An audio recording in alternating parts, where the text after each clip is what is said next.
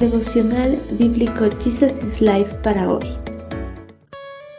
Que el Espíritu de Dios nos capacite para entender la palabra en el libro de Segundo de Reyes capítulo 24. La paciencia no es eterna. Durante el reinado de Joacim, Nabucodonosor, rey de Babilonia, invadió la tierra de Judá. Joacim se rindió y le pagó tributo durante tres años, pero después se rebeló. Entonces el Señor mandó contra Judá bandas de saqueadores babilonios, arameos, moabitas y amonitas a fin de destruirla, tal como el Señor lo había prometido por medio de sus profetas.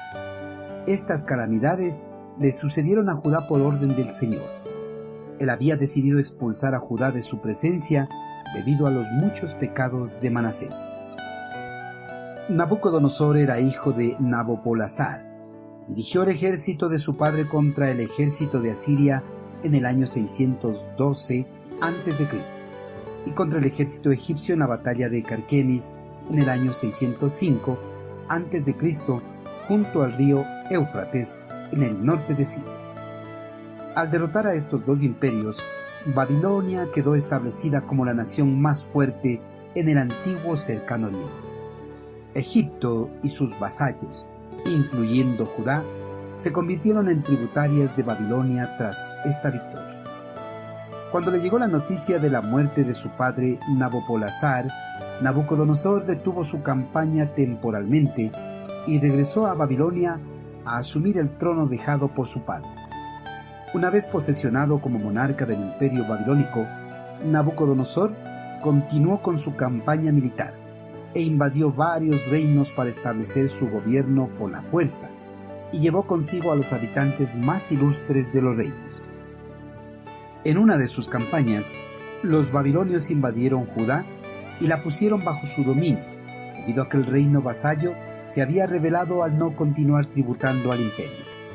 Esta fue la primera de las tres invasiones babilónicas a Judá durante los siguientes 20 años. Las otras dos ocurrieron en los años 597 y 586 a.C. Con cada invasión se llevaban cautivos a Babilonia.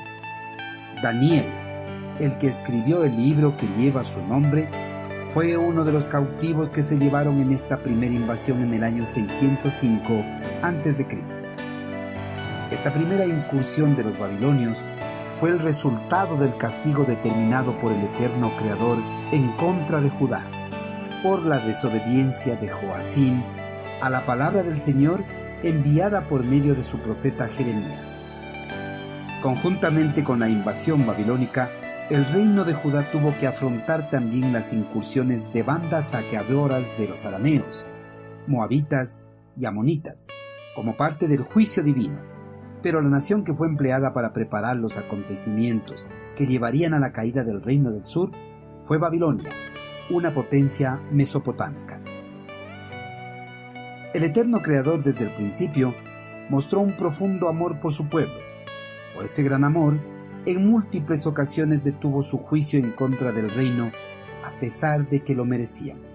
Pero las constantes rebeliones, la desobediencia a sus leyes y las prácticas idolátricas detestables por parte del pueblo colmó la paciencia de Dios, razón por la cual el día del juicio contra el reino llegó por medio de Babilonia. El eterno Creador estaba determinado a expulsar a su pueblo de la tierra prometida que les había entregado como heredad.